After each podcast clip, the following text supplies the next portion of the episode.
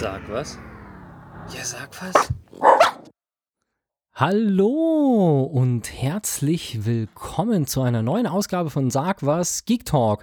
Matze, ich hoffe, du bist schon bereit, weil ich dachte eigentlich, er springt noch einen anderen Song und habe das auch gerade noch gesagt, aber aber wäre wohl zu lang gewesen. Bin ich bereit? Herzlich willkommen auch von meiner Seite zu einer neuen Ausgabe von Sag was Geek Talk.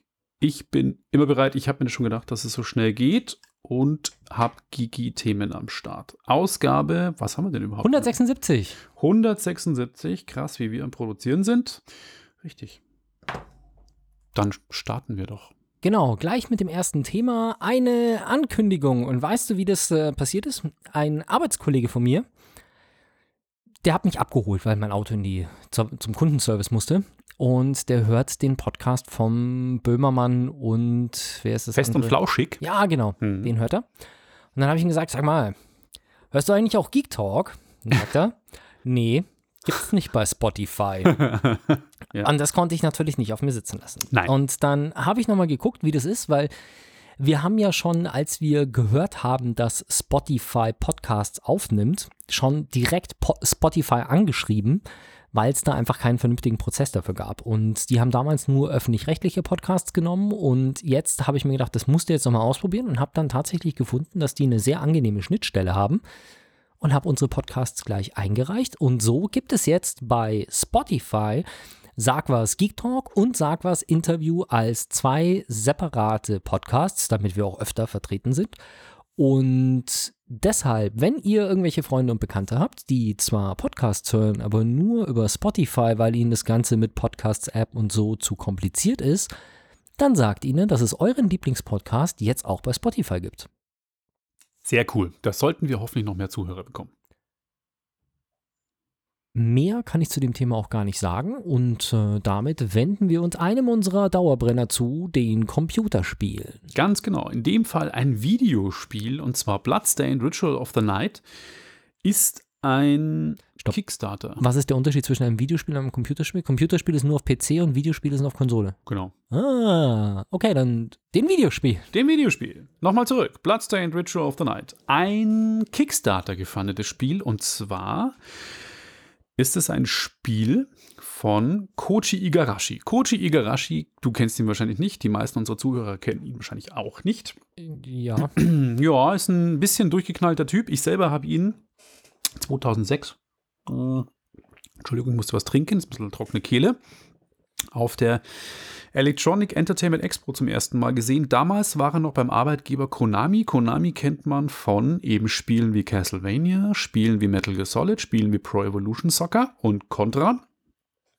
Und für die er damals eben die Serie Castlevania betreut. Der Typ ist ein bisschen, wie schon erwähnt, durchgeknallt. Er ist immer mit dem Cowboy-Hut rumgelaufen. Ähm, spricht wie alle Japaner, so gut hat keinen Bock auf Englisch zu sprechen, führt seine Interviews immer mit Dolmetscher. Und der kam 2014 dann auch mit seinem Arbeitgeber Konami ein bisschen in Clinch, wie eigentlich fast alle großen Spieledesigner, auch Hideo Kojima, der Metal Gear Solid Entwickler, die auch bei Konami dann irgendwann gegangen sind oder worden sind, man weiß es nicht. Und 2014 hat er Konami verlassen und er hat 1997 ein legendäres Spiel gemacht. Das hieß Castlevania Symphony of the Night. Castlevania, eine lange Spieleserie. Es geht um einen Vampirjäger aus der Familie Belmont, die über Generationen hinweg immer wieder Dracula, dessen Schloss alle 100 Jahre in Transsilvanien auftaucht, immer wieder Dracula töten müssen. In Symphony of the Night spielt man den Sohn von Dracula. alle namens 100 Alucard. Jahre. Alle 100 Jahre erscheint das Schloss von Dracula. Es ist scheiße, wenn das jetzt schon ein bisschen älter ist, wo die Lebenserwartung irgendwie 30, 40 Jahre war, dann das heißt, durfte nur, nur jede dritte Generation durfte mal irgendwie ran. Ganz genau. Einmal ist es Trevor Belmont, einmal, im ersten ist es Simon Belmont und es ist immer wieder die Belmont-Familie. Allerdings in dem gerade von mir erwähnten Symphony of the Night, was der absolut beste Teil aller der Serie ist, also da gibt es nicht zu diskutieren, das sagt jeder, der das Spiel jemals gespielt hat, äh, spielt man Alucard, den Sohn von Dracula. Alucard ist Dracula übrigens rückwärts und mehr möchte ich dazu gar nicht sagen. Das Spiel sollte man sich reinziehen. Mm, Dieses Spiel hat ein Genre geprägt. Und zwar war das ein offenes Schloss. Das heißt, man konnte, es war 2D, von links nach rechts laufen und springen und mit der Peitsche andere Vampire, Zombies, Fledermäuse etc. töten. Und man hat in diesem Schloss dann immer neue Fähigkeiten dazu bekommen. Man konnte sich neue Rüstungsteile kaufen, Ringe irgendwie anlegen, damit man irgendwie höher springen kann oder eben vers verschiedene Fähigkeiten bekommen. Das hat ein sogenanntes Genre geprägt, das nennt sich Metroidvania. Metroid von der Serie Metroid, die von Nintendo entwickelt wurde, ist Castlevania von eben Castlevania von Konami. Heißt, es sind 2D-Spiele, die große Welten haben, wo du neue Fähigkeiten bekommst. Und wenn du die neue Fähigkeit bekommst, kannst du an anderer Stelle weitermachen, wo du vorher nicht weiterkamst. Lange Rede, kurzer Sinn, das ist das Genre. 2014, Konami hat die Spielentwicklung ja eh zurückgefahren, bis auf Pro Evolution Soccer machen sie nicht wirklich viel. Und Igarashi hat, weil alle Fans gesagt haben, bitte, bitte mach ein neues Symphony of the Night, hat er gesagt, okay, ich mache eine Kickstarter-Kampagne ich entwickle ein eigenes Spiel mit dem Namen Bloodstained und es wird ein geistiger Nachfolger von Castlevania Symphony of the Night sein. Das Spiel bzw. die Kampagne hat innerhalb kurzer Zeit 5,5 Millionen Dollar eingesammelt, was eines der erfolgreichsten Kickstarter ähm, Baking-Aktionen überhaupt bisher war.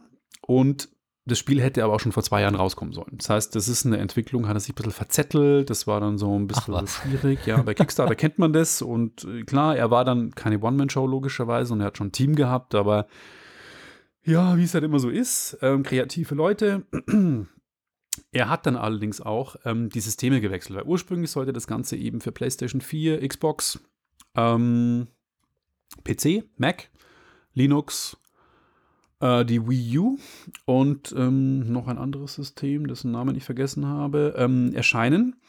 Und da wir ja alle wissen, dass die Wii U nicht wirklich erfolgreich war und dann auch vom Markt genommen worden ist, hat er sich entschieden, okay, Wii U wird gecancelt und ähm, ich entwickle es dann für die neue ähm, Nintendo-Plattform. Das ist die äh, Nintendo Switch. Genau, PlayStation Vita war noch geplant, auch semi-erfolgreich. Und deswegen hat er gesagt, okay, ich halte es zurück und entwickle es dann auch für die neue Nintendo-Konsole. Basieren tut das Ganze auf der Unreal Engine 4, also wirklich eine relativ neue Grafik-Engine, hat auch ein paar richtig coole Effekte. Und es kam jetzt schließlich im Juni auf den Markt. Erst für wem, PC. Wem das jetzt nichts sagt, Unreal Engine 4, ich glaube, dass die meisten Ego-Shooter oder viele Ego-Shooter und sowas, also auch die, die spitzen aktuellen Games basieren genau. auch auf dieser Grafik-Engine. Also das ist quasi, was Grafik angeht, top of the art. Ja, genau, das meiste, was man eigentlich in der Spieleentwicklung im Moment einsetzt.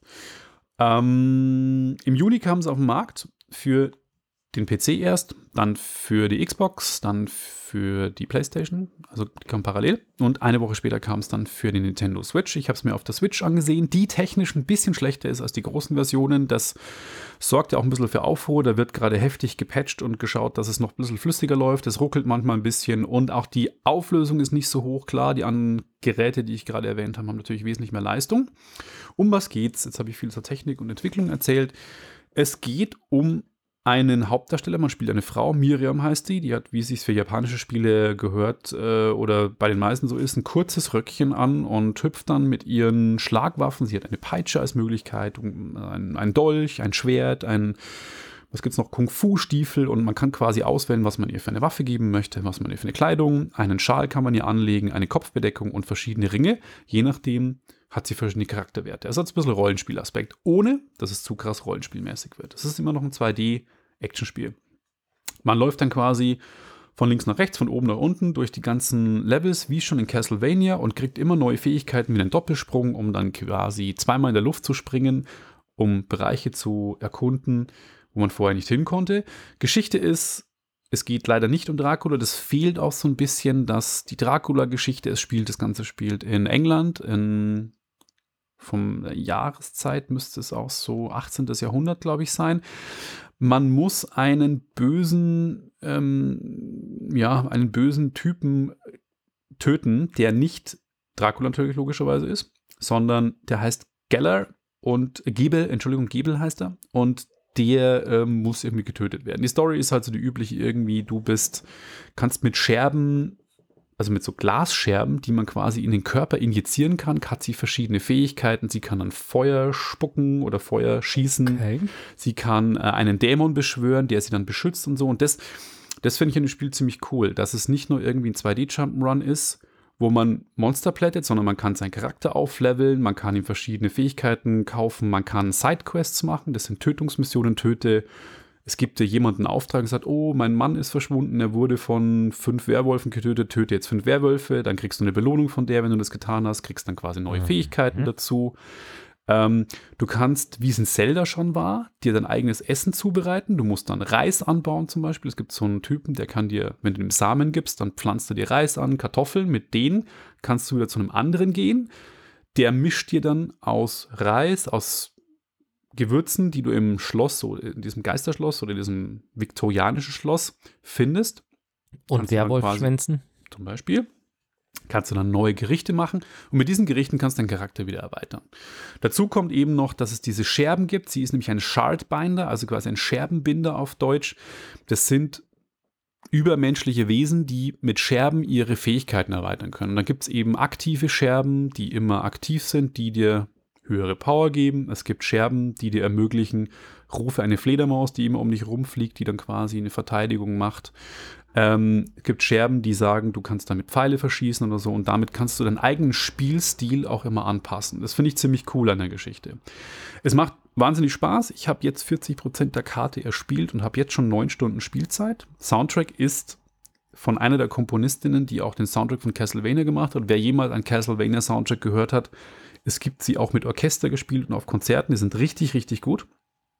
Ähm, und äh, ein cooler Gag ist auch noch, weil im, in der Crowdfunding-Kampagne äh, so viel Geld angesammelt wurde, da war ein Ziel davon, dass ein Charakter im Spiel, und zwar ein, es ist ein Samurai, der kommt vor und der hat die Stimme von David Hayter. Und David Hayter ist die Synchronstimme von Solid Snake aus der legendären Spieleserie Metal Gear Solid. Und das ist ziemlich cool. Ich habe das Ah, Spiel gespielt und dachte mir, diese Stimme kennst du. So eine ganz tiefe, coole Stimme. Dachte mir, das ist doch David Hayter, weil der so eine unverkennbare Stimme hat. Der hat unter anderem Werbespots gesprochen, auch dieses EA Sports is in the game. Dieses Logo ist auch von David Hayter gesprochen. Mhm. Und er ist halt so eine Koryphäe auch. Und finde ich cool, dass sie das eingebaut haben.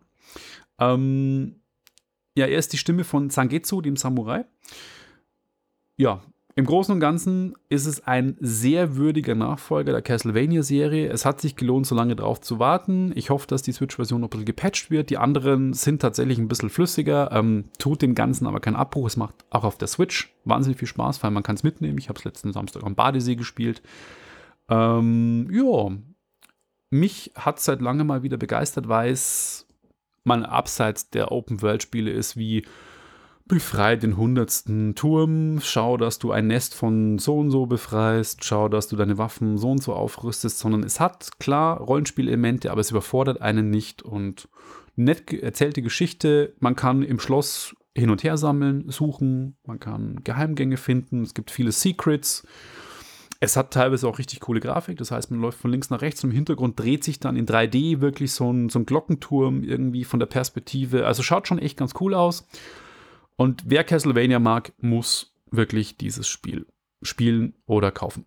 Ja, so viel zu Bloodstained Ritual of the Night. Wo du gesagt hast, dass es gut zwei Jahre verspätet gekommen ist bei Kickstarter. Habe ich dir eigentlich erzählt, dass ich unterdessen äh, ein Paket bekommen habe von Kickstarter? Ich bin Das gespannt, was drin Vago? ist. Ich habe euch schon öfter über das Vago erzählt. Das ist dieser kleine Klamotten-Vakuumierer. Richtig. Da habe ich erzählt, dass ich ihn bestellt habe. Und dann habe ich erzählt, dass es irgendwie nicht geklappt hat. Und vor kurzem habe ich dann ein Päckchen vom Zoll bekommen, eine Karte vom Zoll bekommen, dass ich bitte auf der Post ähm, hier 23 Euro bezahle und äh, ein Paket abhole. Und habe mir gedacht, scheiße, was ist denn das? Und dann komme ich hin und da ist tatsächlich mein Vago in der Post Wie geil. nach zweieinhalb Jahren oder sowas und schon verfügbar auf Amazon zum Bestellen, habe ich jetzt noch meine Belohnung aus der Kickstarter-Kampagne bekommen. Wie cool. Ja, tatsächlich. Äh, das Ding ist winzig klein, also ich dachte, das wäre so groß wie eine Cola-Dose, aber es ist halt wirklich ein Durchmesser von vielleicht vier, fünf Zentimeter oder Mhm. sowas und ähm, halb so hoch wie eine Dose. Und das schraubst du halt auf dem, auf dem, eine von diesen Tüten, die du vorher zugemacht hast, und dann saugt er da die Luft raus. Was äh, ganz lustig ist. Ich glaube, für Flugreisen und sowas ist das cool. Wenn wir jetzt mal äh, beginnen mit Wohnmobilurlaub oder sowas, ich glaube, da kannst du es dir sparen, aber gerade so ähm, wenn du deine Koffer packst für einen längeren Flug, ist es, glaube ich, ganz geil, sowas zu haben. Also, weil du einfach die, die Klamotten nochmal komprimieren kannst Okay. und dann weniger Packprobleme hast. Und auch, du kannst halt im Urlaub schlicht und ergreifend die Schmutzwäsche oder sowas halt einfach effektiv trennen, weil sie halt einfach einvakuumiert ist und gut. Cool. Ja, das ist schon, äh, schon ganz lustig und äh, ich bin froh, dass es jetzt noch da ist. Ich weiß nicht, ob ich mir jetzt aktuell wieder kaufen würde, weil wir jetzt schon so oft weg waren. Also ich glaube, jetzt mal kein Witz, ich habe das, glaube ich, 2016 bestellt und habe mir dann gedacht, oder Ende 2015 sogar bestellt und hatte gehofft, es kommt bis zu unserem Urlaub 2016. Und dann waren wir 2016 weg, 17 weg, 18 weg, 19 weg, sind jedes Mal geflogen und es war nicht da. Und jetzt, nach der letzten großen Flugreise, ist es dann angekommen. Also, naja, was soll ich sagen? Das Thema trage ich noch nach. Dann habt ihr es auch in den Shownotes stehen. Worüber ich jetzt eigentlich reden wollte, ist aber das neue MacBook. Hast du das neue MacBook schon? Nein. Ich würde es nämlich vielleicht sogar kaufen, wenn du es hast. Wenn, du's, wenn ich es habe, würdest du es kaufen. Ja. Ähm, nein. Also, du sprichst jetzt vom 13 Zoll MacBook, oder? Das ist ja gerade aktualisiert worden. Ja, aber es Still und heimlich ist das 13 Zoller aktualisiert worden. stimmt, mit aber nur halt neue. CPU und neue Tastatur. Ja, was aber schon mal quasi ganz geil ist, weil ich würde quasi, ähm, wie soll ich sagen, also ich, ich bin am überlegen, ich wollte meins sowieso mal aktualisieren. Ich bin am überlegen, ich hatte mir gedacht, okay, ich warte noch, vielleicht kommt ja noch mal ein anderes und jetzt ist es endlich gekommen, sodass ich nicht eins kaufe und dann irgendwie drei Wochen später ein neues rauskommt. Es gibt Gerüchte, dass dieses Jahr noch mal ein 13 Zoll ein anderes kommt, gell? Da war irgendwas, aber das ist jetzt gar nicht das, das ich ansprechen wollte, sondern ich spreche über die, das andere Ende der Größe. Nicht das kleinste MacBook Pro, sondern das größere MacBook Pro. Es Mhm. gibt nämlich Gerüchte, die darauf hindeuten, dass demnächst ein 16 Zoll MacBook Pro erscheinen wird.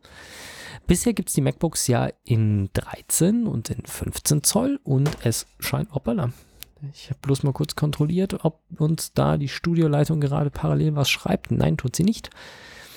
Es gibt Gerüchte, dass es ein 16 Zoll MacBook Pro geben wird. Und die Sache ist die, immer mit Gerüchten, das ist ja so, hm, ja, hm, wie auch immer. Anscheinend kommt dieses Gerücht von einem relativ zuverlässigen Lieferanten. Also der, der das, ähm, ich finde jetzt auf Anhieb den Namen nicht, aber derjenige, der das behauptet, der hat wohl bisher immer relativ gut gelegen. Ming Chi Kuo heißt er. Wer kennt ihn nicht? Ja, es ist auf jeden Fall jemand, der wohl bei den letzten Malen relativ eben erfolg erfolgreich war mit seinen Vorhersagen. Und es gibt dazu auch schon Einträge in diversen Datenbanken, also in einer Registrierungsdatenbank ist auch ein Eintrag drin, der darauf hindeutet, dass es ein 16 Zoll MacBook Pro geben wird. Und ähm, ja, äh, das ist halt jetzt die Frage. Display wird wieder ein TFT-Panel sein, vermutlich. Wenn die Gerüchte stimmen, wird es eine Auflösung haben von 3072 x 1920 Pixel, also doch durchaus eine, was sind das? 4K? Nee, Nicht 4K ganz. wäre schon nochmal höher. Okay, aber es ist zumindest schon mal eine gute Auflösung. Die ist so 3K, würde ich mal sagen, ja. ja, ist auf jeden Fall was in einem Notebook. Ähm, kann man kann man mit leben. OLED wird es nicht wahrscheinlich, sondern eben TFT. Soll hochgehen bis zu den Core i9 Prozessoren, also auch da das Neueste, was quasi auf dem Markt ist. Und ja, Gerüchte sagen, es kommt bereits im September 2019. Also wer von euch ein großes, äh, leistungsstarkes Notebook, weil das wird vermutlich auch mit neuen AMD-Grafikkarten kommen, wer so eins haben will, der könnte vielleicht nochmal warten. Ich muss ja ganz ehrlich sagen, ich bin hin und her gerissen, weil irgendwie auf der einen Seite ist es natürlich so, dass ich mag mein 13 Zoll Notebook sehr, sehr gerne. Es ist mir, wenn ich wirklich am Notebook arbeite, ist es mir für so einen ganzen Tag Arbeit eigentlich fast ein bisschen zu klein. Hm, das stimmt. Ja. Wieso lüftet denn der so hart? Das, äh, was ihr im Hintergrund hört, ist übrigens äh, der Lüfter von Peppys gerade erwähnte MacBook Pro. Das, dem ist es ein bisschen zu heiß bei uns hier im Studio. Es Macht ist auch Eindruck. warm, aber nicht zu heiß. Vielleicht ist er einfach gerade ein Prozess im Hintergrund, der viel Lüfter braucht. Okay, also der Punkt Ja, und ich glaube, ich, ein Grund, warum ich mein Notebook jetzt gerne mal austauschen möchte, ich könnte es einfach, einfach mal komplett neu installieren, aber für mich ist es immer leichter, wenn ich mir ein neues Notebook hole und es dann Stück für Stück migriere, anstatt es einfach platt zu machen. Weil beim Plattmachen vergesse ich immer irgendwas und so alle zwei, drei Jahre mal wechseln ist ein ganz guter Rhythmus.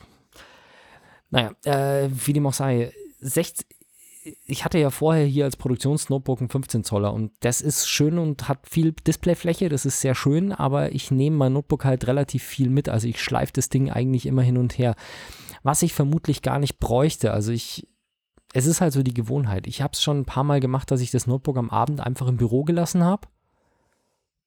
Ähm, und es ist mir jetzt meistens nicht abgegangen, aber vor allem jetzt mit dem neuen iPad kann man schon relativ viel machen. Aber so der Gewohnheit halber ist es dann doch irgendwie schon immer recht geil, wenn du einfach sagst, okay, äh, du hast das Notebook halt noch mit dabei und es ist halt ein Unterschied, ob du ein 13 Zoll Notebook rumträgst oder ein 16 Zoll Notebook. Also das ist gewichtsmäßigen Unterschied, das ist platzmäßigen Unterschied und solange ich mein Notebook wirklich immer überall einfach mitnehme, was ich im Regelfall wirklich tue, dann sind mir 16 Zoll einfach zu groß. 15 Zoll auch schon.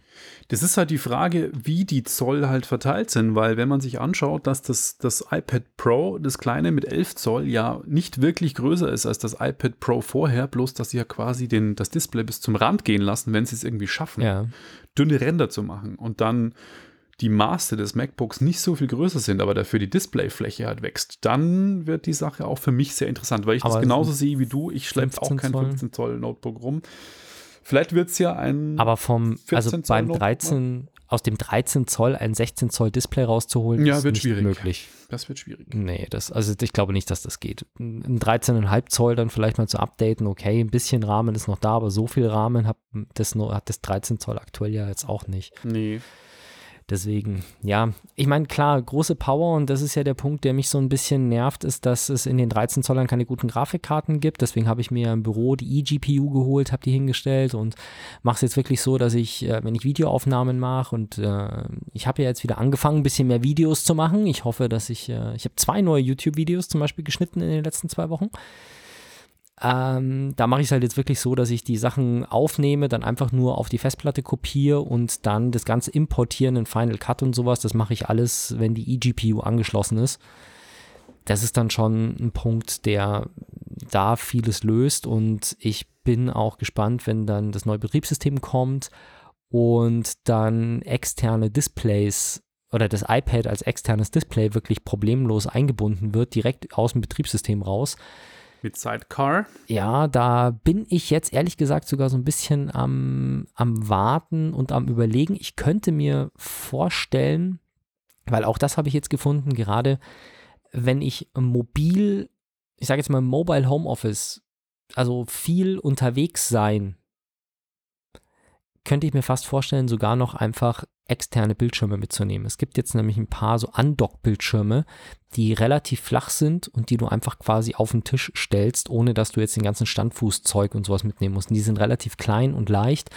Und ich könnte mir vorstellen, wenn ich jetzt mal eine, jetzt nicht im Urlaub, sondern so eine verlängerte Periode, wenn ich wirklich sage, über den Winter mal, wenn es hier kalt ist, irgendwo anders hingehen, um einfach mal vier Wochen von woanders aus zu arbeiten, dann einfach so einen externen Bildschirm noch mitzunehmen und dann ist das ganze Thema vielleicht gar nicht mehr so tragisch mit der Bildschirmgröße und ich bin mit meinem 13 Zoll völlig zufrieden. Wir werden sehen und vor allem wir werden sehen, ob die Gerüchte stimmen. Es Das gibt stimmt. Gerüchte, die so ein bisschen vage sind, dass es einen neuen 13 Zoller gibt. Es gibt Gerüchte, die etwas zuverlässiger sind oder wahrscheinlicher sind, dass es einen 16 Zoll gibt. Wir werden es sehen und äh, werden euch dann berichten, was es an neuen Notebooks gibt. Wir waren bei Apple, wir bleiben bei Apple. Jonathan Ivy oder Johnny Ivy, wie ihn viele liebevoll nennen, der Mann mit der Säuselstimme, wenn es darum geht, The new iPhone, we present you from Apple, der dann immer so leicht säuselig die Produktvideos, die das Market, die Marketingabteilung von Apple produzieren hat lassen, der jahrelang wirklich übrigens auch Sir ist, der ist zum Ritter geschlagen, also Sir Johnny Ivy, ähm, eigentlich Brite, der verlässt Apple. Der hat legendäre äh, Designs gemacht, der hat Smartphones, Tablets und Notebooks geprägt über die letzten Jahre wie kein anderer eigentlich. Ich glaube, wenn es ihn nicht gäbe, würden viele Designs so in der Form auch bei anderen Herstellern, die es ja gnadenlos frech kopieren, nicht existieren. Und der verlässt jetzt Apple. Und das war so ein bisschen die letzte Woche am Aufschrei. Ist das jetzt das Ende von Apple? Äh, geht das jetzt den Bach runter? Und ich würde mal sagen, nö, weil meine Einschätzung war, dass Johnny Ivy unter Steve Jobs wahnsinnig cool war. Ich habe auch eine Biografie, hat, kann man viel drüber lesen, wie die beiden interagiert haben. Also Jonathan Ivy brauchte, glaube ich, immer jemand, der ihm auf gut Deutsch wirklich tritt, der ihm in den Arsch tritt. Und es war Steve Jobs mit seiner krassen, fordernden Art, dass er einfach gesagt hat, okay, du musst bis zum Rand gehen. Und ähm, beide waren absolut Design-Ikonen äh, von begeistert von dem deutschen Design von Braun zum Beispiel, Bauhaus-Design. Aber ich finde, seit Steve Jobs Tod hat Johnny Ivy nichts wirklich gerissen mehr, wo ich sage, das ist wahnsinnig krass. Er hat einen neuen Mac Pro entwickelt, das war die Urne. Muss man aber sagen, hat zwar cool ausgesehen, aber war technisch jetzt nicht so der Burner. Genau, das Problem war halt, es war eine Urne, die auf dem Schreibtisch nicht viel Platz wegnimmt für eine Workstation cool, aber man konnte ihn kaum erweitern. Er hat viel für zu wenig. Für die Workstation ziemlich scheiße. Das war nicht gut. Ähm, dann hat er ähm, den Ladeanschluss am Apple Pencil verbrochen, am ersten, der ja hinten am Pencil war. Beim ersten Mac äh, iPad Pro hat man den Pencil ja noch geladen, indem man den Pencil hinten eine Kappe abnimmt. Dann steckte man ihn quasi in den Lightning-Anschluss des MacBooks und dann stand der so raus. Da habe ich mich auch gefragt, wer hat denn das designt? Völlig unpraktisch. Völlig unpraktisch. Um es in zwei Sätzen zusammenzufassen, ich hatte diesen Pencil mit dem vorigen iPad. Ich habe ihn, seit ich das iPad hatte oder in der gesamten Zeit, wahrscheinlich keine fünfmal benutzt. Ich habe das neue iPad mit dem neuen Pencil und ich bediene das neue iPad nur, fast ausschließlich wirklich mit dem Pencil. Ja. Es ist so ein der erste war so ein Schrott im Vergleich zu dem zweiten. Ja. Es sei denn, du hast das Ding permanent auf dem Schreibtisch stehen, nimmst es nie mit, weil allein der Transport war fürchterlich. Ja. Und was muss, muss uns dazu sagen, da ist er nicht alleine schuld, aber die Butterfly-Tastatur, die 2012, glaube ich, nein, 2015 mit dem MacBook Einzug genommen hat, die immer wieder Probleme macht. Ich kenne niemanden, der keine Probleme von Anfang an mit dieser Tastatur mal hatte, der sie nicht mal auswechseln hat lassen, der Tastaturanschlagsprobleme hat, der Druckpunkt nicht passt. Da war er auch beteiligt. Von dem her sage ich, vielleicht ist es für Apple gut, mal frischen Wind, aber er gründet jetzt seine eigene Firma und Apple wird einer seiner größten ersten Kunden sein. Ach, und was das ist halt jetzt schon wieder so, wo ich mir denke, hm, okay, clever gemacht. Äh, wahrscheinlich kann er jetzt noch mehr Geld abgreifen. Der wird sicher als Senior Vice President äh, Design von Apple verdammt gut verdient Genug haben. Verdient Aber ich denke, haben. mit seiner externen Firma, mit einem Beratervertrag, wird er noch besser abkassieren können. Und schauen wir mal, was er dann reißt. Vielleicht holt sich Apple. Inzwischen sind es jetzt, das wurde aufgeteilt an zwei andere Senior oder Vice Presidents bei Apple, die jetzt berichten an Tim Cook direkt. Das heißt, es wurde jetzt auf zwei Schultern verteilt, die Designabteilung. Und äh, jetzt schauen wir mal, was ich tue. Tim Cook ist ja jetzt nicht so der Visionär gewesen. Er ist ein guter Leiter der Firma. Er macht es schon ganz gut, aber er ist nicht so wie radikal wie ein Steve Jobs. Da ist er nicht dafür bekannt. Dafür wahrscheinlich auch nicht so schwierig im Umgang. Ähm, jetzt schauen wir aber mal, wie sich das Ganze jetzt entwickelt und vielleicht ist es für alle Seiten ganz gut. Tim Cook hat jetzt vielleicht bodenständigere Leute, die nicht so durchgeknallt sind und Jonathan Ivy kann sich jetzt austoben extern und tun und lassen, was er will. Und ich bin gespannt, wie sich die ganze Chose entwickelt. Man muss übrigens dazu sagen, dass auch Steve Jobs und Johnny Ivy zusammen Dinge verbockt haben. Also der erste große, der erste große Skandal beim iPhone 4, das Antenna Gate, Stimmt. war eine Co-Produktion beider. Ja.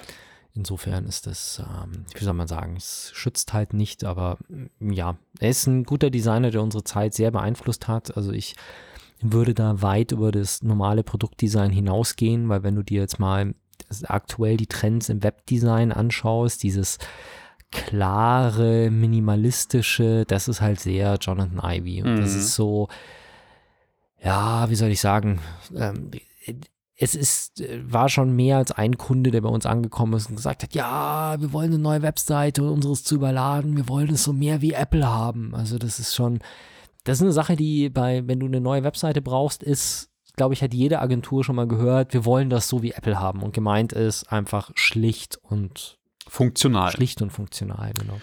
Form follows Function. Genau, was ein guter Ansatz ist. Ich finde den auch gut und würde mir den bei anderen Produkten dann doch öfter mal wünschen, aber es ja, wie soll man sagen, es gibt an beiden Ecken irgendwie, kann es Probleme geben. Und damit denke ich, haben sich unsere Zuhörer ein wenig Musik verdient. Und Richtig. Für die Musikauswahl bist du zuständig. Wie immer, was hast du uns denn heute mitgebracht? Es gibt mal wieder Hip-Hop aus München. Diesmal ist der Bad Boy des deutschen Rap zurück. Ich bezeichne ihn gerne als den deutschen Eminem. Er rappt auf Deutsch. Er ist ein bisschen durchgeknallt. Er ist ein junger Asiate. Äh, wahnsinnig talentiert, meiner Meinung nach. Er hat lange nichts gemacht. Das letzte Album war, glaube ich, 2014.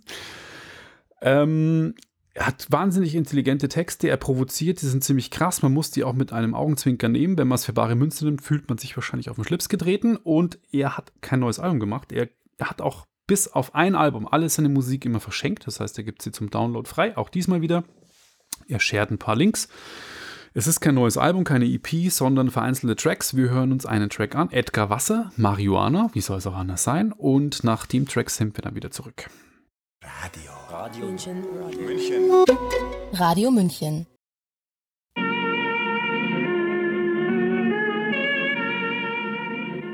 Da sind wir wieder. Richtig. Und das war Edgar Wasser mit Marihuana. Er hat ein paar neue Tracks veröffentlicht. Er hat kein neues Album, auch keine neue EP. Aber zum Download auf Edgar Wasser gibt es das alles äh, zum Free Download. Man kann aber auch spenden, wenn man sagt, ich möchte den jungen Mann unterstützen, damit er nicht so aggressiv ist und sich seine Drogen leisten kann. Ähm, aus rechtlichen Gründen leider können wir im Download den Track nicht anbieten, aber ich habe ihn in den Show Notes verlinkt. Und ich kann nur empfehlen, wenn man, er ist mit der Zeit gegangen, es sind coole Texte, guter, deutscher, solider Münchner Hip-Hop, würde ich mal sagen. Genau, also hört am besten einfach mal rein. Und ja, wie soll ich sagen? Ist er zurück? Eigentlich nicht, denn er war niemals weg. Der Raspberry Pi ist äh, bis vor kurzem ja in der Version 3 da gewesen. Und wenn ich weiß, was der Raspberry Pi ist, der Raspberry Pi ist ein, ein Platinencomputer. Das heißt, sagen wir es mal, wenn man ein, ihr kennt so Elektronikplatinen und das ist so eine kleine Platine, die hat ungefähr die Grundfläche von einer Zigarettenschachtel. Und da ist quasi alles drauf, was man für einen Computer braucht. Läuft mit Linux. Und da gab es mal eben den ersten, den zweiten, den dritten. Es gab, gibt einen Pi Zero, der ist noch kleiner, der ist wirklich winzig. Und jetzt ist vor kurzem der Raspberry Pi 4 auf den Markt gekommen und das Besondere daran ist, dass die Raspberry Pi von äh, die Raspberry Pi Foundation, also die, die Foundation, die dahinter steckt, die hat das Ziel, auch in ärmeren Ländern den Zugang zu Computern zu ermöglichen. Und deshalb ist das ein Projekt, was immer sehr, sehr preissensitiv ist. Das heißt, so einen Pi gibt es normalerweise für um die 35 Euro beziehungsweise Dollar. Und so ist es auch beim Pi 4. Der Raspberry Pi 4 in der, in der kleinsten Konfiguration kostet 35 Dollar.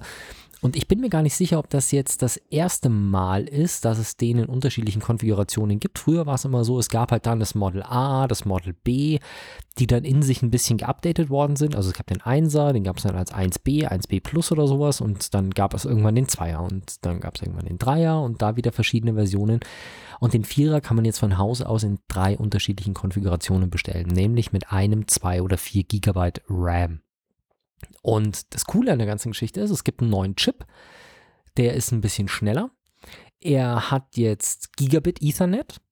Das Problem ist, der hatte vorher auch schon einen Gigabit Ethernet Port, also er hat Gigabit Ethernet per se unterstützt, also sehr schnell, wenn man ein Kabel ansteckt, sehr schnelles äh, Ethernet, also LAN-Verbindung. Aber das Problem war, dass die Schnittstelle, mit der der angebunden war, war eine USB 2-Schnittstelle. Das heißt, der Anschluss hätte zwar ein Gigabit gekonnt, aber die Schnittstelle an sich auf der Platine, wo es dann äh, angesprochen worden ist, die hat den Durchsatz nicht geschafft. Und jetzt ist es wirklich richtiges Gigabit Ethernet. Er hat vier USB-Anschlüsse, zweimal USB 2.0, zweimal USB 3. Das heißt, man steckt an die zwei langsamen, steckt man die Maus und Tastatur an, wenn man die haben möchte. An die anderen beiden kann man schöne große USB 3 Festplatten anschließen und bekommt da richtig schöne Geschwindigkeiten hin. Das heißt, jetzt zum Beispiel kann man sich aus dem Pi auch mal wirklich ernsthaft einen Netzwerkspeicher bauen. Also quasi man nimmt einen Pi, hängt eine externe Festplatte hin, schließt den zu Hause im, äh, an seinen Router an und hat dann halt irgendwie ein, zwei, vier Terabyte, was dann eben auf der Platte drauf sind, die da dran hängt und kann da dann seine ganzen Medien speichern und von allen Computern äh, im Haus drauf zugreifen. Kann man jetzt relativ günstig realisieren. Und das ist vielleicht das, was dich am meisten überraschen wird. Er hat zwei Micro-HDMI-Ports. Das Ja. heißt, man kann jetzt zwei, HDMI, äh, zwei Bildschirme über HDMI anschließen. Und zwar beide mit 4K. Cool. Und das ist für ein, also jetzt mal ganz im Ernst, wir sprechen hier von einem Computer, der hat die Größe einer Zigarettenschachtel Ja. und wird mit einem USB-Netzteil betrieben. Und daran kannst du wirklich zwei 4K-Displays anschließen. Das ist schon echt krass, wie viel Leistung aus diesem winzig kleinen Ding rauskommt. Ja, eben wie gesagt, neuer Prozessor. Strom ist jetzt ein USB-C-Anschluss, was jetzt keine große, so eine Revolution ist, aber es geht, sie gehen halt mit der Zeit an der Stelle. Und wie gesagt, bei 35 Euro geht's los, aber, oder beziehungsweise 35 Dollar.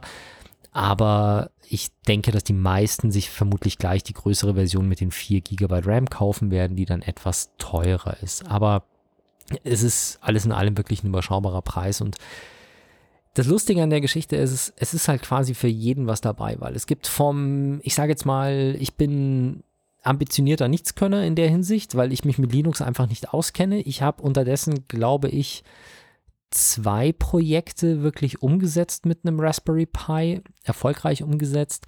Was hast du damit gemacht? Ich habe auf der einen Seite für Radio München das Livestreaming-Setup gebaut. Mit einem, also wenn wir auf einer Veranstaltung sind und wir waren schon mal im, ich vergesse mal, wie das heißt, es ist nicht die Oper, sondern es ist ähm, in der Maximilianstraße da so ein kleines, so ein Theater, auch ein Staatstheater, nee, keine Ahnung, so ein ganz, ganz Ich weiß, Volks. Volkstheater, ja, Ja, kann klar. sein. Da waren wir mal auf einer Veranstaltung, die haben wir live übertragen ins Radio und ins Web, international. Haben wir Spiele aber nicht, oder? Nee. kann es auch sein. Und der, der Bayerische Rundfunk war da und hat das Ganze für die ARD innerhalb Deutschlands übertragen. Und das war halt sehr lustig, weil auf der einen Seite muss ich jetzt für Radio München mal ein bisschen äh, Werbung machen, weil es war dann da und hieß, ja, wer das Ganze hier im ARD hören will oder im, im, im, Radio, der kann sich das beim Bayerischen Rundfunk anhören, beziehungsweise bei der ARD. Und für alle die, die nicht im Empfangsgebiet sind, Radio München ist auch da und überträgt das Ganze international. Und nachdem das halt Live-Schaltungen waren mit äh, Sao Paulo, mit Istanbul, mit Shanghai, war es halt dann so, dass quasi die anderen Gesprächspartner das halt dann alle über Radio München gehört haben, anstatt über, über die ARD, was sehr lustig war. Und wir sind, wenn ich so eine Veranstaltung mache, ich komme da halt an mit einer Umhängetasche und einem kleinen Pappkarton und habe dann da mein Live-Studio drin. Und die anderen kommen halt mit dem Ü-Wagen, was halt sehr lustig ist. Also unser Übertragungswagen von Radio München passt quasi in, auf ein Fahrrad und der besteht quasi aus einem Raspberry Pi mit einem kleinen 7 Zoll Touchscreen Display dran in einer 3D gedruckt in einem 3D gedruckten Gehäuse und einem USB-Mischpult mit den entsprechenden Eingängen. Und der ist so konfiguriert, du steckst das Ding, äh, steckst es an, an Kabel-Internet im Idealfall, weil über WLAN das übertragen ist irgendwie nicht so cool, wenn du Ja, nicht weißt, wie schwierig. das WLAN funktioniert. Hier zu Hause traue ich mich, weil ich weiß, wo der Router steht und so weiter. Bei Veranstaltungen mache ich das ungern. Und du fährst das Ding hoch, du doppeltippst auf eine Taste, äh, auf eine, ein Icon auf dem Desktop und du bist live beziehungsweise auf einem Stream und diesen Stream schalten wir dann im Studio einfach zu oder ab. So haben wir quasi ein dauerhaftes Signal, das wir aus dem Studio übertragen können. Und das ganze Setup habe ich gebaut mit unter 300 Euro Materialkosten. Krass. Ja, und das halt auf Basis eines Raspberry Pis. Und es ist wirklich, egal wo ich hin, wo man damit hinkommt, innerhalb von 10 Minuten, wenn man weiß, was man tut und man hat kabelgebundenes Internet, innerhalb von 10 Minuten hat man einen Stream im Internet. Und das andere Projekt ist äh, der Pi-Hole Adblocker, der bei mir zu Hause im Netzwerk hängt. Der übernimmt bei mir die Funktion des DNS-Servers, also wo die Domains abgefragt werden, wenn man surft und auch die Verteilung der Netzwerkadressen. Und was der bei dieser ganzen Verteilung des Internet-Traffics macht, ist, dass der Ads rausblockt. Das heißt, bei mir ist zu Hause ist jedes Gerät durch einen Adblocker geschützt, ohne dass ich auf einem Gerät etwas installieren muss. Das heißt, sogar sämtlicher Traffic von Gästen wird nicht mehr getrackt durch Analyseprogramme und wird auch, es wird keine Werbung ausgeliefert. Und damit, ich glaube, ich habe es schon mal erwähnt, habe ich sogar es geschafft, dass die Pre-Roll-Werbung im Sky Video on Demand zu großen Teilen wegfallen. Ja. Genau. Ich sollte das nicht so oft sagen, nicht, dass Sky nochmal irgendwas dagegen macht. Aber ähm, selbst das funktioniert. Und ähm, das war eine gute Anleitung und ich glaube unter 30 Euro Materialkosten. Krass. Wirklich krass. Ja, und das sind wirklich Projekte, die man so einfach per Anleitung quasi nachbauen kann. Und jetzt mit dem neuen, sie bewerben ihn sehr stark damit, dass er wirklich den Desktop-PC ersetzen kann für viele Leute, die jetzt einfach nur so Standardsachen machen. Großen Videoschnitt und sowas macht man damit natürlich nicht, aber so die Standard-Office-Anwendungen, ein bisschen Internet surfen, mal ein paar Texte und E-Mails schreiben, dafür reicht so ein Pi völlig aus unterdessen. Ja, und nach einem der lustigsten Computer aktuell kommen wir zu einer der besten Serien, würde ich sagen, oder? Genau. Wir haben es beide gesehen. Du hast auch gesehen, oder? Ich dachte eigentlich, wir hätten, du hättest das schon vorgestellt und ich wäre nur durch deine Vorstellung aufmerksam geworden auf die Serie. Nee, ich habe beim Abendessen davon erzählt. Ah. Siehst du, ich kann schon gar nicht mehr unterscheiden, was wir on-air und off-air besprechen. Das stimmt. Aber jetzt bringst du mich gerade so ein bisschen in Irritierung und jetzt gucke ich gerade nochmal nach, aber ich wüsste nicht, dass ich das Thema schon mal vorgestellt habe, ehrlich gesagt. Also. Ich glaube, naja, ähm, vielleicht fängst du an zu erzählen und Nee. ich sag dir dann, wann wir, äh, wie kurz wir es fassen, wenn ich gefunden habe, ob wir es schon äh, besprochen haben. Wir hatten es nicht, weil zu dem Zeitpunkt, wo wir die letzte Sendung gemacht haben, da war, glaube ich, erst, ich hatte Warrior vorgestellt und ähm, Tschernobyl war da, glaube ich, noch gar nicht zu Ende zu dem Zeitpunkt, wo wir die letzte Sendung gemacht haben.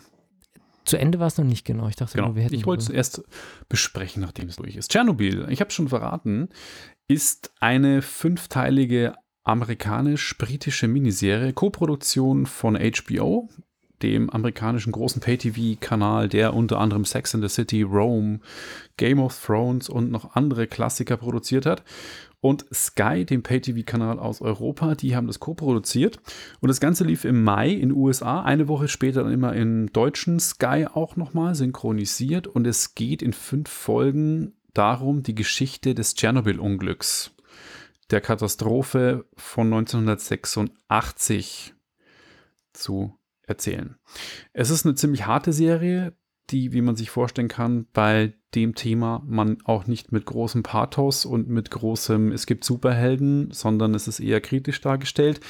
Was denn im Hintergrund so abgelaufen ist, es ist nicht ganz akkurat, wenn man sich so ein bisschen durchliest. Das ist auch die Kritik an der Serie, was die Genauigkeit der Fakten betrifft, aber sie haben sich visuell an vielen Sachen wirklich dran gehalten. Also es gibt Vergleiche, ähm, Fotovergleiche von alten Videoaufnahmen von damals und Fotos aus Tageszeitungen, wie HBO versucht hat, eben den gleichen Look und Feel darzustellen. Teilweise sind die Kameraeinstellungen genau die gleichen, wie damals in Nachrichten gezeigt wurden. Und es bleibt einem oft wirklich im Hals alles stecken, wenn man sieht, wie krass das war und wie naiv man damals mit dem Thema Atomkraft umgegangen ist. Und viele in Pripyat, der Ort, der neben Tschernobyl liegt, im Atomkraftwerk, überhaupt nicht wussten, wie gefährlich dieser Atomreaktor daneben ist. Und die Reaktoren, stellt sich auch raus, waren in der Sowjetunion und viele davon einfach wahnsinnig unsicher. Und es sind gute Schauspieler, Stellan Skarsgård unter, unter anderem zum Beispiel, ähm, Jared Harris spielen mit, auch viele, die in Game of Thrones schon mitgespielt haben. Es ist ein super cooler Look. Man denkt wirklich, es ist gedreht worden in den 80ern von den Farben her so ein bisschen ähm, ja, Pastellfarben, nicht so bunt, nicht so high class, ziemlich viel Filmkorn drin von der Kameraführung. Also es wirkt fast schon wie eine Dokumentation stellenweise. Die Schauspieler sind super. Man muss sagen, die russische Regierung und deren Krisenmanagement kommt sehr schlecht weg, was dazu zu einem fast bitteren Fakt führt, dass die Russen jetzt so angepisst sind von der ganzen Geschichte, dass sie eigenes Tschernobyl drehen wollen und die Geschichte aus ihrer eigenen Sicht erzählen wollen, mit inklusive einem CIA-Agenten, der Spionage im Atomkraftwerk macht und wahrscheinlich am Ende dann verantwortlich ist, dass das Ding in die Luft fliegt. Für alles. Das war die CIA. Ja, genau. Also äh, schwierig. Ähm, ich hatte die Serie schon länger auf dem Schirm, weil ich die ersten Trailer schon im Herbst gesehen hatte und dachte, hm, das könnte was werden. Und dann ist es echt explodiert auf der IMDb, also Internet Movie Database, ist es von den Ratings her echt explodiert. Da ist es zwischen 9,6 und 10 Punkten, was die absolute Punkt, volle Punktzahl ist, was die bestbewerteste Fernsehserie des Portals jemals war. Es hat Game of Thrones geschlagen, es hat Breaking Bad geschlagen, es hat The Wire geschlagen.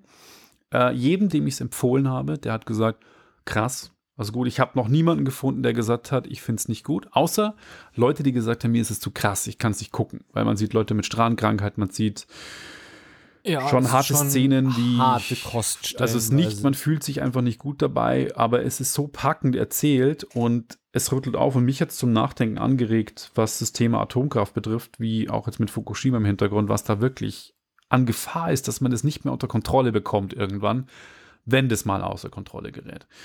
Und äh, deswegen kann ich jedem nur empfehlen, auf Sky läuft es im Moment noch. Ich denke mal, die wird dann nicht zu Netflix kommen, weil Netflix und HBO keine Deals machen, aber sie wird sicher dann auf anderen Plattformen mal landen und dann vielleicht kommt sie auf DVD, Blu-ray, Ultra HD, Blu-ray, keine Ahnung wo. Aber man sollte auf jeden Fall diese Serie meiner Meinung nach gesehen haben, weil ich fand sie richtig gut. Wie fandst du sie denn eigentlich?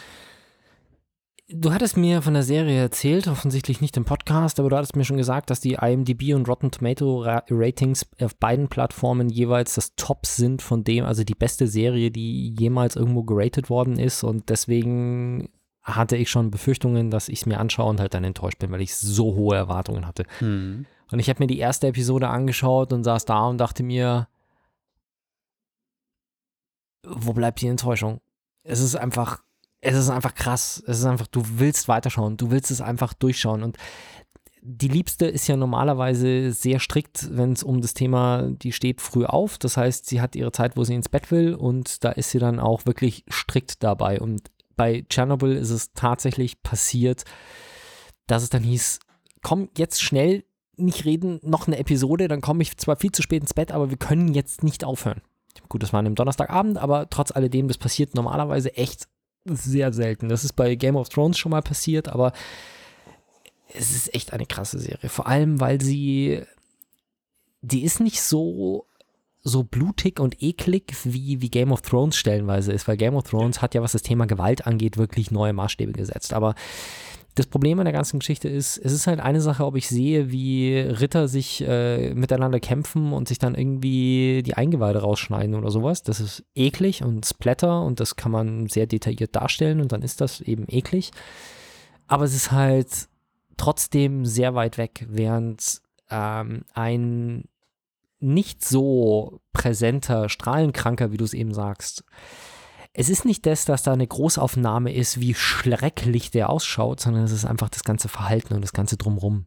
Das ist einfach dieses, wo du dir denkst, um Himmels Willen, wie schlimm muss das für diese Menschen ja. sein. Sie kriegen es ja. wirklich mit oder hin, dass du mit den Menschen auf der auf der auf dem Fernseh oder auf dem Fernsehbildschirm wirklich mitleidest und das das ist wirklich ähm, krass. Also es, es, sie ist zutiefst bewegend an vielen Stellen. Also Wahnsinn. Es ist halt so bitter einfach, weil man auch sieht, wie die, ohne so viel zu spoilern, jetzt man kann sich vorstellen, aber wie die russische Regierung damals mit dem mit der Ressource Mensch umgegangen ist und wie wenig es wirklich wert war, das einzelne Menschenleben. Es ging um die Gemeinschaft. Der Kommunismus an sich mag eine gute Idee sein, aber das ist quasi die Negativbeispiel, wie es eben nicht zu laufen hat und auch wie die Kommunikation gelaufen ist und wie man es versucht hat, unter den Tisch zu kehren. Bis heute offiziell, glaube ich, gibt es sieben Todesopfer so ungefähr. Ja, genau. Ähm, das ist alles so bitter und man schüttelt einfach auf den Kopf. Meine Frau hat gesagt, die äh, im Ostblock aufgewachsen ist, in ähm, der DDR damals noch, die hat gesagt, sie kann das nicht sehen, weil es selber auch bei ihnen da auch so krass war und deswegen kann sie das, packt sie nicht. Kann ich auch verstehen und auch von den harten Bildern. Aber wie gesagt, eine krasse, krasse Geschichte. Und der Punkt an der, an der Stelle, also je nachdem, egal wie getreu das jetzt war, aber Tschernobyl ist, basierte ja, passierte ja wirklich wegen eines menschlichen Fehlers bei einem Routinetest. Ja.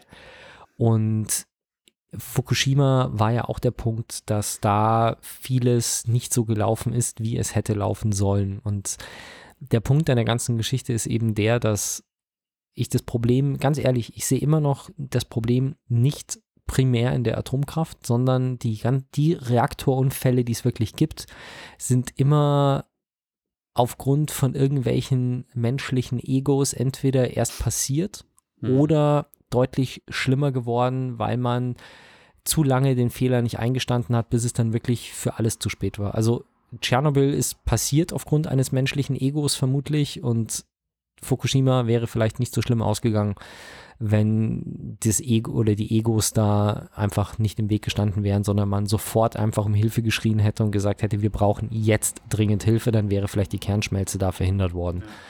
Und das ist halt so der Punkt, also dass das ist halt das, was ich da auch so ein bisschen erbärmlich an dem Thema finde. Das ist leider nicht in, ähm, in dem Podcast gelandet. Ich weiß nicht, du erinnerst dich, ich habe mal das, dieses Kernfusionsinterview gemacht. Richtig, ja, ja. Genau, bei Sag was Interview gibt es mit dem Alexander Bock ein Interview zum Thema Kernfusion. Und was der mir leider quasi off the record erzählt hat, dann, also nicht off the record, aber er hat es im Podcast so nicht, äh, so nicht gesagt, weil er gesagt hat, es ist immer ein recht kritisches Thema, aber ich fand es sehr interessant, dass aus technischer Sicht zum Beispiel Fukushima sogar der Reaktor deutlich länger durchgehalten hat, als er hätte sollen. Also das Ding war ausgelegt für acht Stunden, bis er schmilzt, wenn, wenn er kaputt ist. Und er hat aber irgendwie 48 Stunden oder sowas durchgehalten. Also man hätte vielleicht tatsächlich noch Zeit gehabt, was zu machen, wenn da nicht Menschen gesagt hätten, nee, nee, wir haben das alles unter Kontrolle. Und ja, zurück zu der Serie. Ich unterschreibe das sofort, dass es die beste Serie ist, die ich jemals gesehen habe. Also. Ich würde jetzt, ja, ja, also ich finde es immer schwierig zu sagen, die beste. Ich habe es jetzt als provokativen Titel genommen. Es ist schon eine richtig gute Serie. Ob es die beste ist, ist immer schwierig. Das ist auch sehr viel geschmacksabhängig. Wenn jemand sagt, er kann damit gar nichts anfangen, der steht auf Fantasy, dann ist es Game of Thrones wahrscheinlich. Für jemand, der so auf Drogengeschichten ist wie Breaking Bad. Aber es ist eine verdammt gute Serie, man sollte sie gesehen Sie, sie rankt unter den, unter besten. den besten Serien, ja. Also das ist, müsste ich mir jetzt schwer. Was die anderen haben halt vielleicht mehr Unterhaltungswert, weil sie auch länger sind und einen länger beschäftigen und das vermutlich wird es von Tschernobyl keinen zweiten, keine zweite Staffel geben. Ich denke auch nicht. Wäre auch ein bisschen pervers. Ja, hm. ich denke auch. Na gut. Widmen wir uns etwas erfreulicheren Themen. PlayStation Plus. Oh. Also die Frage ist, mal, ja. gut, die Frage ist, äh, wie erfreulich das Ganze jetzt ist, aber ähm, bei PlayStation Plus, das ist ja ein, ein Dienst, den man von Sony quasi abonnieren muss, wenn man Multiplayer spielen will. Also ohne PlayStation Plus gibt es im Regelfall keinen Multiplayer, außer bei ganz wenigen Spielen, wenn mich nicht alles täuscht. Und als kleines Dankeschön bekommt man jeden Monat aber gratis Spiele als PlayStation Plus Mitglied. Und äh, bis vor kurzem, also bis vor ein, zwei Monaten, war das so, dass es im Angebot waren eigentlich jeden Monat Spiele sowohl für die PlayStation 4 als auch für die PlayStation 3 als auch für die PlayStation Vita. Und das hat Sony jetzt eingestellt, hat gesagt, okay, sie reduzieren das Angebot. Es gibt keine PS3-Spiele mehr, keine PS Vita-Spiele mehr und auch nur noch, ich glaube wirklich, haben sie fest gesagt, dass es nur zwei Spiele sind, die es jeden Monat gibt? Ich Bin ich mir nicht sicher, ob es wirklich eine. Also die letzten zwei Monate gab es jeweils zwei Spiele, wenn mich nicht alles täuscht. Stimmt. Sie haben gesagt, wir reduzieren das massiv, aber dafür steigt die Qualität. Und diesen Monat war ich sehr überrascht, weil Detroit Become Human dabei war. Und das haben wir vor gar nicht allzu langer Zeit, also das war schon 2019, dass wir das Spiel besprochen haben, oder? Nee, ist das, das ist genau von einem Jahr rausgekommen. Ist okay. genau ein Jahr alt jetzt. Okay, das Spiel ist jetzt genau ein Jahr alt, war aber eine große Produktion von einem Jahr, oder? Also das ist jetzt kein ja, ja, irgendwie unbekanntes Indie-Game, sondern es ist wirklich ein, ja, okay, es ist ein AAA-Game und das ist diesen Monat im PlayStation Plus mit drin. Und zwar nicht einfach nur das Spiel, sondern die Digital Deluxe Edition inklusive Heavy Rain. Das musst du mir jetzt sagen, was Heavy Rain da, was da das Besondere ist. Ist das der erste Teil? Das oder? ist, nee, das ist ein Spiel von David Cage. Das ist der Entwickler, der immer so storylastige Spiele macht. Und der hatte Heavy Rain war quasi das letzte Spiel, bevor er Detroit gemacht hat. Okay, also nicht der Vorgänger, die passieren okay. geschichtenmäßig gar nicht aufeinander. Okay, also es gibt Detroit Become Human ist dabei, Heavy Rain ist mit dabei, der Soundtrack zu ähm, Detroit Become Human ist mit dabei. Und das Paket, dieses, diese Digital Deluxe Edition, kostet im PlayStation Store halt immer noch 69 Euro. Ne? Absurd. Und ja, ja, gut, aber das Spiel an sich auf Amazon kostet als Hardcopy 28 Euro. Also, wenn du es dir bei Amazon für die PlayStation neu bestellen willst, für die PS4, dann zahlst du immer noch 28 Euro für das Spiel. Also, ja. ich würde jetzt mal sagen, ordentlicher Wert für, für das PlayStation Plus-Abo. Äh, auf jeden Fall. Und wenn wir uns jetzt darauf einstellen können, dass sowas passiert, dass solche Spiele öfter kommen, ich meine, es ist jetzt erst seit zwei, drei Monaten, dass äh, Sony das so umgestellt hat. Und ich glaube, letzten Monat war auch irgendwas Größeres mit dabei. Was war denn das nochmal? Ähm. Uh, wie dem auch sei, es war, glaube ich, auch nicht zu enttäuschend letzten Monat. Mhm. Wenn wir uns darauf einstellen können, dass das immer so ist, dann ist gerade für Leute wie mich, die ein, wie soll ich sagen, etwas größeres Backlog an Spielen haben, die sie mal irgendwie noch spielen könnten, dann ist das so gar nicht so uncool, weil Detroit Become Human war schon so eine Sache, wo ich mir gedacht habe, okay, da könntest du mal reinschauen, aber ich hätte es mir jetzt so nicht gekauft. Und wenn ich jetzt weiß, dass wenn ich äh, einfach ein bisschen warte, die Chance groß ist, dass ich die Spiele bekomme, dann kaufe ich mir so die Spiele, die ich ähm, unbedingt spielen will, kaufe ich mir halt dann und die anderen warte ich halt dann mal ab, wann sie kommen, weil jetzt eben vielleicht auch irgendwelche AAA-Titel kommen. Interessant, diesen Monat ist halt irgendwie auch, dass ursprünglich letzte Woche Pro Evolution Soccer 2018 angekündigt war, dass das kommt. Oder 19? Es sollte 19 sein, weil wir haben 2019. Ähm, Wahrscheinlich eher sogar 2020 schon. Oder? nee, nee, also jetzt kommt das 220er raus und dann war es das 19er vom letzten Jahr. Ach so, Genau, was im, im PlayStation Plus war. Ja. Ach, und das ist Das dann hat- kurzfristig rausgekommen. Das haben sie dann quasi wirklich kurzfristig rausgeschmissen und haben einfach die Spiele des Monats umgestellt und Detroit und dann leider das andere Spiel, dieses, dieses Rennspiel, dieses Chase irgendwas, das Ja. basiert auf einem iOS, Android, Handy-Game und das ist Ja, halt wirklich spitze. so ein bisschen cheesy, ehrlich gesagt. Man muss jetzt sagen, man kann das Ganze auch positiv und negativ sehen. Also klar, das zweite Spiel den Monat ist ein Ding, aber allein das Detroit Become Human finde ich den Monat schon echt einen ziemlichen Knaller. Auf der anderen Seite ist es natürlich so, dass bisher auch nicht so die ein Jahr alten AAA-Titel drin waren, dafür aber auch viele Indie-Games, ne, was den kleinen Studios geholfen hat, Aufmerksamkeit zu bekommen und solche Geschichten. Das fällt halt jetzt auch wieder weg, ja. Ja, das stimmt. Das stimmt. ist halt wirklich ein Nachteil, gerade für die Leute, die viel zocken und viel ausprobieren. Die sind so halt aufmerksam geworden auf, auf neue Studios und sowas. Ja. Also Das stimmt. es hat Vor- und Nachteile, diese Umstellung, muss man so ganz ehrlich sagen. Aber ich fand gerade diesen Monat fand ich ähm, Das ziemlich cool. cool. ja. Ich würde sagen, ich schiebe mein Thema gerne in den nächsten Monat, weil das würde ich jetzt den Rahmen sprengen und In die äh, nächste Ausgabe. in die nächste Ausgabe. In zwei Aber Wochen. es ist tatsächlich der nächste Monat dann schon. Es ist dann schon. Wir sind schon im Juli. Wir haben gerade Stimmt. Juli angefangen. Ja, gut, das wäre dann in zwei Wochen, stimmt. Das ist dann um den, heute ist der vierte. Heute ist der vierte, wir sind am 18. 18. wieder Juli, da. ganz genau. Genau. Ähm, da gibt es dann das Thema, das ich heute noch geplant hatte ursprünglich. Okay, aber meines ist etwas zeitkritisch, deswegen sage ich, lasst euch mal was schenken. Ich habe mir auch was schenken lassen und du warst heute, du bist mit dem Fahrrad gekommen und bist gar nicht wirklich viel reingekommen zu uns in die Wohnung, weil wir Ich draußen aber auf dem gegrillt haben. Tisch äh, liegen sehen. Hast du den Google Home Mini gesehen, der da liegt? Ja, nein, ich stelle nicht um von meinen Echos, also zumindest ist das nicht geplant. Und warum habe ich dann einen Home Mini rumliegen? Den hat mir Google geschenkt. So komplett kostenfrei. Mhm. Weil ich nämlich ein Google Drive-Abo habe. Bin genauer gesagt, das heißt jetzt, glaube ich, Google One.